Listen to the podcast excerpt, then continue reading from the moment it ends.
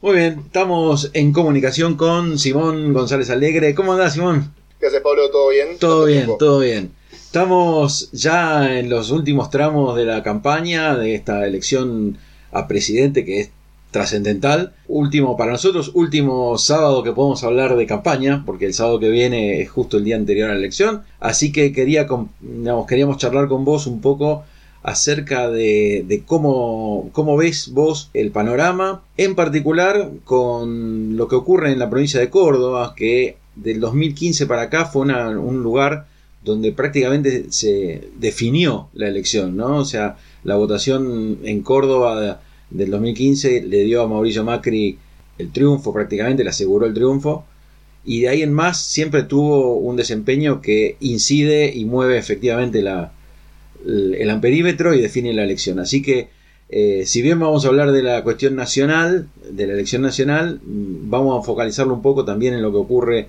en la provincia de Córdoba, que es, es importante. Así que arranquemos, si te parece, por, eh, por el local, por Juan Scaretti, que es este, el, el, actual gobernador, que tuvo un desempeño llamativo en, las dos, en los dos este, debates que pasaron, en particular el primero, que se lo tomó muy a la risa y de manera comunicacionalmente muy, muy interesante. A ver, Juan Schiaretti yo creo que lo que busca en el, en el debate, para arrancar por ahí, busca dos cosas. Primero el voto del interior y el voto anti, anti amba, anti porteño. es el que define la elección en algún punto porque Javier Milei saca la gran parte de sus votos en las provincias y no en la ciudad de Buenos Aires ni en la provincia, aunque en la provincia tiene un buen desempeño pero además de buscar ese voto, busca ratificar los lugares, principalmente Córdoba, donde puede obtener diputados y, senadores. Claro.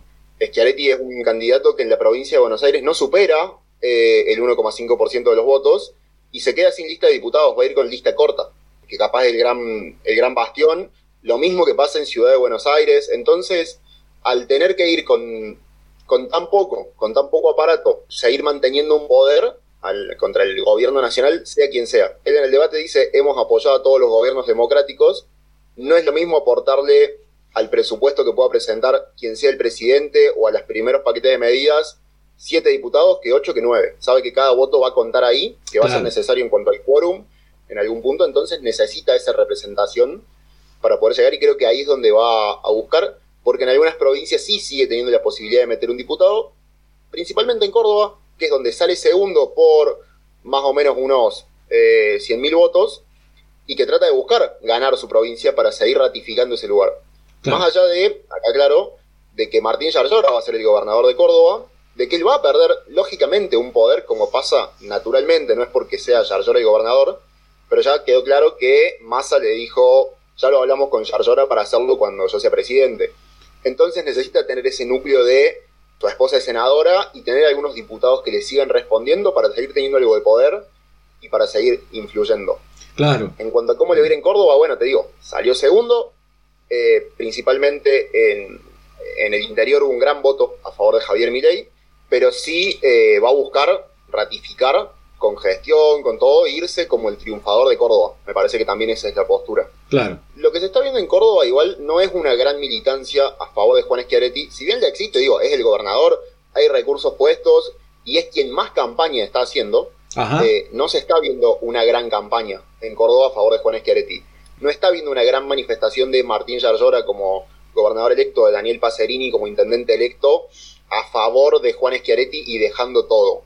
Eh, Daniel Pacerini estaba de una gira y está en Israel y justo ocurrió todo lo que ocurrió el sábado pasado y está hablando más de eso que de la campaña. Martín Yarlora está como dejó la intendencia ya, o está eh, en de licencia y está en una transición con Schiaretti, pero no está abocado a la campaña, está abocado a la gestión. son capaz las dos grandes figuras que le van a quedar al, al peronismo. Entonces, la campaña que se está haciendo es Sí, obviamente, hagamos el, voto que vale, votar a Juan, se sabe que va a sacar el porcentaje que sacó y tal vez crezca un poco en la provincia de Córdoba y a nivel nación por estos memes, por estas respuestas, por, por haber instalado un tema, pero también sabiendo que no va a llegar. Eh, yo he hablado personalmente con militantes de Juan Schiaretti que te dicen, sí, lo vamos a seguir militando, pero yo en el cuarto oscuro voy a votar a los diputados de Schiaretti, pero presidente voy a votar a Massa. Como así debe haber gente que va a cortar boleto y va a votar a Javier Milei y va a haber gente que va a votar a Patricia Bullrich. Entonces, ahí hay un, unas dos posibilidades. Es loco el juego, pero decir, puede pasar que arrase Schiaretti o puede pasar que si diputados le vaya bien y en la boleta presidencial no tanto. El peronismo de Córdoba eh, sigue siendo peronismo y sigue siendo verticalista. Claro. Lo que pasa acá es que al ser Juan Schiaretti el candidato a presidente y al ir pegados a la boleta de Schiaretti, le siguen debiendo un poco de ese mandato. Que se lo debían cuando era gobernador, sí, le respondían. Pero ahora yo creo que puede haber una tensión entre decir, che, ¿son los, los diputados de Yarlora o son los diputados de Schiaretti? Claro. Martín Yarlora eh, es un tipo que tiene diálogo con sectores del por el Cambio como del Frente de Todo, de Unión por la Patria.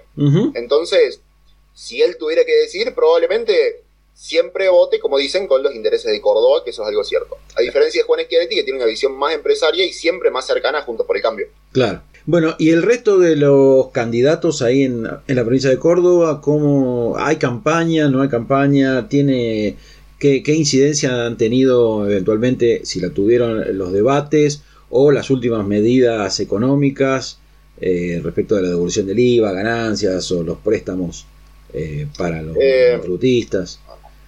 ¿Qué se percibe? por, parte de la, de la campaña en esta elección general, Javier Milei no vino a Córdoba todavía. No sé si tienen agenda venir en esta última semana. Sergio Massa sí vino. Y bueno, nada, el mismo discurso de siempre. Y este discurso, bueno, vamos a apoyar a Córdoba porque tuvimos diálogo, porque unidad nacional, etcétera. Y Patricia Bullrich sí también vino, pero lo más interesante es que vino Mauricio Macri a hacer campaña por Patricia Bullrich a Córdoba. Ah, mira. Eso es tema. Si bien los dos están viniendo, los dos están yendo más allá de la capital, mucho al, interior productivo, a buscar ese voto del campo. Justamente eh, la, elección del 2015 la elección del 2019, en las cuales son Córdoba es el faro de, de Juntos por el Cambio. Que ahora se le está complicando porque tenés tres candidatos que quieren capitalizar el voto anti-K, cuando antes había uno solo, que era Mauricio Macri. Claro. Y por eso se da que, venga tantas veces y tan, y tan seguido. En cuanto a lo que se percibe, el votante de Córdoba siempre es anti-K. Ajá. Y, ahora hay tres, tres fuerzas que se disputan ese voto. Pero además hay una realidad más grande, que es que la militancia acá, la militancia de Unión por la Patria, está cansada. Está cansada porque hace 12 años que vienen siendo las mismas dos personas referentes de las candidaturas. Y algo peor, hay una persona que es candidata, entonces la otra no milita. Durante la elección de medio término milita una persona, durante la elección eh, presidencial milita otra porque no quieren apoyar al otro candidato a diputado. Ah, eh, ¿Quiénes son? Más caras, eh, Abril Esteves y Pablo Carro. Y también está Martín Fresneda, que todo el tiempo está ahí y siempre es la promesa de que va a llegar y siempre queda ahí. Yo he tenido charlas con, gente que ha querido militar o que militó y te dicen, es imposible porque ni siquiera no se respetan ni las bases, así sean muy pocas, no se las respeta, se sigue poniendo a dedo desde Buenos Aires. Y el, kirchnerismo en Córdoba siempre ha tenido un gran problema porque no habla de lo que le interesa a Córdoba, habla de lo que le interesa a Buenos Aires. Claro. Y, y eso le ha traído grandes complicaciones y los referentes que son referentes del kirchnerismo en Córdoba en realidad son referentes de algunas agrupaciones pero no son referentes ni en Córdoba, ni en la opinión pública, ni en los medios, ni ganan una agenda, ni, ni les interesa discutir la realidad de Córdoba. Fíjate que cuando van a elecciones provinciales saca el 1,5%, 2%, y ahora tampoco le ha ido muy bien, y hay mucha gente que ha cortado boleta para no votar a los diputados de, este kirchnerismo cordobés. Sí, votó a Sergio Mazo, votó a Juan Grabois, pero ha, cortado boleta, hubo como 15.000 votos de diferencia, que si vamos a ver eh, la cantidad de votos que saca Unión por la Patria entero son 177.000, es casi un 10% de corte de boleta para esos diputados, dejando esa categoría generalmente en blanco. Es mucho, es mucho. Eh, entonces, ahí hay una gran cuestión que explica el voto, el voto kirchnerista cordobés. Y mucha gente en la calle, yo ayer estaba particularmente pasando, veo una actividad que me interesa, me acerco, la gente, la mitad apática y la otra mitad, eh, la otra mitad, eh, digo, hay una mitad que está mm, totalmente enojada y la otra mitad está apática. Esa es la realidad porque hay, hay eh, gente de Patricia Bullrich repartiendo cosas y no se le recibe el, el, volante o se le recibe de mala gana, y lo mismo pasa con los de Sergio Massa. Bueno, no, he tenido la chance de estar frente a otros escenarios, pero esa es la sensación, mucho silencio y mucho, también hay mucho típico del votante cordobés, enojo, en decir son todos lo mismo, y por eso cala también el discurso de Javier Milei. Claro. Porque todo, se construyó tantas veces que el problema era los porteños y, y el gobierno de Mauricio Macri no trajo soluciones, que es como la expresión final del gobierno de Javier Milei en decir, bueno, probemos a alguien o probemos a Schiaretti. Entonces, por eso se da el, resultado. Probemos con Schiaretti o probemos con Milei. Y el electorado cordobés se termina dividiendo en eso. Digo, estas dos opciones entre alguien que no gobernó y alguien que gobernó Córdoba y mal que mal lo está haciendo correctamente, se lleva el 60% de los votos esa, entre esas dos expresiones. Sí. Y el resto del 30% eh, queda reducido a un gran, una gran elección de Juntos por que queda el kirchnerismo que, que siempre es un, entre un 8 y un 11%. Claro. Bien, ¿y alguna, alguna cosa destacable respecto de los dos debates que hayas notado? Puede ser en Córdoba o en, general. No, a ver, el debate para mí es una, y esto es una opinión personal, no la estoy basando en datos ni en nada, eh, puede, no te va a levantar nunca un debate, no te va a hacer presidente, Ajá. pero sí te puede dejar sin ser presidente.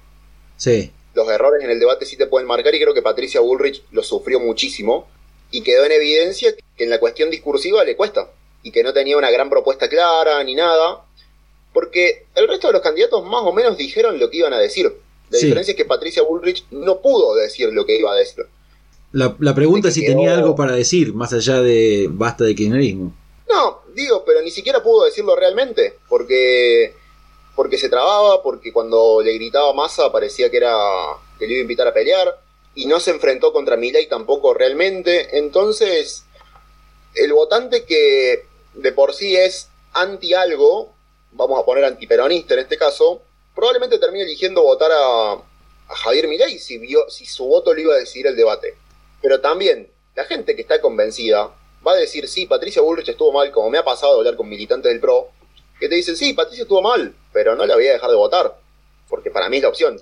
Entonces, digo, el debate puede hundirte si tenés errores, eh, siempre se habla del famoso recuerdo de es la economía estúpido, del debate de Estados Unidos, puede generarte algo, puede darte un, la sensación de que te hizo decidir algo, al menos en, lo, eh, en el imaginario popular, esa famosa foto de Macri dándole el beso a Julián Aguada y Scioli quedando solo, mirando la escena. Pero no, me parece que, por el formato de debate que tenemos no ayuda a decidir tanto. Sí, se podría, se, podría ajustar unas cuantas cosas, realmente. El debate, además. Igual el... celebro, ¿eh? Me parece una de las mejores instancias que tiene la Argentina y creo que es la mejor ley que nos dejó el gobierno de Mauricio Macri, la obligación del debate. Eh, ¿Es de ese momento? Sí, es de 2016 la ley, porque en el 2015 lo propone la, la, agrupación Argentina Debate, no recuerdo si es una ONG, y en 2016 se institucionaliza con apoyo de la Cámara de Diputados y Senadores. Ajá, ah, ok, ok. Eh, no, no, sí, es, interesante. en un país además donde no estamos acostumbrados a, esa, a esos formatos, hay otros lugares donde tiene mucha más tradición ese tema y, y bueno, ya está más aceitado, pero, pero realmente es interesante. Sí, también Argentina tiene una tradición de debates, pero no de debates presidenciales, y eso hace que no sean los más vistos, pero tampoco hay que desmerecer a Alfano y Bonelli con a dos voces que han instalado una cultura del debate para el que le gusta la política. Pero bueno, eso no termina de definir el voto porque es un canal de cable que se ve en Capital Federal y otra gente lo ve en el interior para esos momentos. La verdad que hay mucha, mucha incertidumbre en esta elección, me parece. Vamos a ver qué es lo que pasa el 22 a la noche porque ahí se va a, acomodar muchas de estas este, incógnitas y, veremos si seguramente se generarán nuevas. Sí, a ver, eh, hay mucha, creo que la incertidumbre es en todo, es generalizada. Es de, del periodista, es del dirigente político, es del militante y es del votante eh, común. Nadie se anima a decir, salvo algunas personas muy puntuales que dicen, estoy seguro y un poco lo hace para chicanear, va a ganar mi ley. Nadie lo termina de asegurar y nadie termina de estar seguro. No, claro. Es capaz de que uno dice, si se repite el resultado de las PASO, sucedería y en un hipotético balotage podría suceder pero no se está instalando y nadie quiere, quiere dar un ganador. No. Hay, y en cuanto a encuestas, yo lo, creo que lo dije en, Twitter, durante estos dos meses lo que íbamos a ver eran encuestas que repliquen el resultado de las PASO. Pueden subir más, menos, ahora Sergio Massa lo están dando segundo, eh, cuando salió tercera Unión por la Patria. Creo que no hay un, hay un gran debate sobre si los votos de la reta van a ir enteros a Bullrich y no hay un debate sobre si el millón cuatrocientos mil votos de Grabois van a ir a Massa y no hay un debate sobre si los votos de Solano van a ir a Bregman. O sobre qué va a pasar con los votos de Moreno, con los votos de Manuela Castañeira, etcétera, por, por dar a alguna gente que, si los terminan sumando todos, te pueden ser significativos a la hora de ver quién entra en un balotaje. Sí, sí, eh, ¿Qué va a pasar con los 11 millones de personas que no votaron? No van a ir a votar las 11 millones de personas, pero va a subir la participación. ¿Vamos a pasar de un 66 a un 80% de votantes? ¿O vamos a pasar de un 66 a un 70? Hay una gran diferencia ahí. Y esas son incógnitas que se van a resolver el día de la elección. Por supuesto, sí, sí, exactamente. Que no se puede especular porque no las vamos a saber hasta que veamos si cerró y votó tanta gente. Y después lo que también pasa, la encuesta yo creo que falló mucho y que probablemente siga fallando si es que no están alterando los números para que se repitan los datos. En cuanto que la elección la definió el interior del país y la encuesta solamente decía que iba a salir como salió la ciudad de Buenos Aires y la provincia, en todo caso, si hacemos una ponderación. Nadie tuvo en cuenta que el interior del país podía votar distinto a capital. Y creo que en las ponderaciones tampoco se está teniendo en cuenta y ahí radica una de las posibilidades que tengamos, si es que hay, alguna sorpresa. Así sea que un candidato baja, que otro sube, que, hay, una, que hay un ganador en primera vuelta. Puede ser cualquier cosa. Sí, sí, sí, sí, totalmente. ¿Has percibido, una más me queda, ¿has percibido algo de esto de, de cierto miedo en todo caso, no sé cómo si es la palabra exactamente, pero de eh, votantes o ex votantes, digamos, o gente que no acompañó al oficialismo o que básicamente que votó a mi ley, que dice, uh, este tipo no sé si, si no, no va a ser peor. Ah, resulta, a mí particularmente me resulta muy difícil responderlo porque por dos razones. Una tiene que ver con lo contextual y otra con que yo elijo ese contexto para evadirme un poco. Lo contextual que tengo yo cerca es gente que, que ha votado dentro de las opciones democráticas, que ha elegido capaz en una paso a la reta como por un lado, que ha votado a Bregman, pero no tengo gente cercana que haya votado a mi ley, o al menos que no lo dice. Claro. Eh, capaz la persona que puedo tener cercana, así algún que otro que haya votado a mi ley, no es alguien con quien hable de política porque si sale el tema te lo huye. No sé si va a existir ese voto miedo. Sí, la, otra vez lo hablaba con, un colega y él me decía, yo creo que hay dos posibilidades. O el, el, resultado de las pasos funciona como voto miedo y mucha gente va a votar a masa o deja de votar a mi ley, o al revés, el resultado de las pasos funciona como voto esperanza y más gente va a ir a votar a Javier Milei porque ahora puede ganar. Y digo, yo también elijo el contexto ese para evadirme porque creo que es lo que le está pasando a todo el mundo. Estamos fingiendo demencia. Estamos fingiendo demencia, sí. Eh, como sociedad, como personas, como individuos, me hago cargo. Y en redes, hay mucho discurso en redes de decir, sí, bueno, si, gana mi ley, no va a haber más educación pública. Y yo creo que el votante de mi ley, más allá de que puede saber que se va a ver perjudicado, hay algo más que le está importando capaz del discurso de que esté Carolina Píparo de candidata a gobernadora de la provincia de Buenos Aires, que quiere mano dura y que tenga a Bussi en Tucumán, es un discurso que interpela mucho más. ¿Por qué? Porque de alguna u otra forma van a garantizar seguridad. Y el progresismo se está negando a hablar de seguridad. Y se negó durante muchísimos años y lo sigue haciendo. Y mi ley promete bajar la inflación. Y es como, tu plata se va a devaluar. Pero no, no se está interpelando al votante de Milei desde un lugar de, que le interese. Y al votante de Juntos por el Cambio también, y al votante indeciso. Yo creo que lo que está buscando el oficialismo es eh, interpelar el propio para que salga. Con esto de tenemos con quién, tenemos con qué. Eh, con esta nueva campaña ahora tenemos presidente. Pero no sé si, si se está buscando realmente apuntar a ese votante que pueda cambiar. Se está buscando asustar. Y la campaña del miedo en 2015 ya demostró que por más miedo que se imponga, no va a cambiar mucho. Y acá yendo a esto digo, Sergio Massa cuando tiene que hablar de ganancias dice no me vayan a comprar dólares, compren un auto. Ese discurso también es un poco de, de, apuntar justamente a lo que el otro quiere que digas. Porque el dólar es la moneda que mueve. Está bien, hay tres alternativas. Una decir que está mal, una decir dolarizar y una decir es bimonetarismo. No sé cuál es la que elige la gente, pero evidentemente es el tema que marca la agenda y no se está hablando de ese tema. Y no se está proponiendo algo nuevo y no se está haciendo una autocrítica de, como Massa dijo, autocrítica de muchas cosas, de que Argentina tuvo 30 tipos de cambio y que es imposible acceder al dólar y que es la única moneda de ahorro. Y no va por una cuestión de decir, che, yo creo que esté bien, va por una cuestión de decir, analicemos la realidad y qué es lo que quiere el votante, y eso tampoco se está hablando. tampoco sé si, si tiene interés la sociedad en escuchar ese, ese, ese debate o dar ese debate. No, tampoco lo sé. Eh, digo, me parece que a mí, a mí me parece que son temas que pueden ser los que marcan la agenda de muchísima gente en la charla de café. Claro. Che, el otro día le robaron a mi hijo, el otro día quise comprar dólares y no pude, quise invertir en tal cosa y me cobraron impuestos. O la famosa, esto de ayer hay un tweet.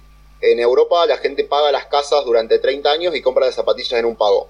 En Argentina vos comprás las zapatillas en 12 cuotas y comprás la casa con un bolso lleno de dólares. Y eh, por eso es imposible acceder a la vivienda.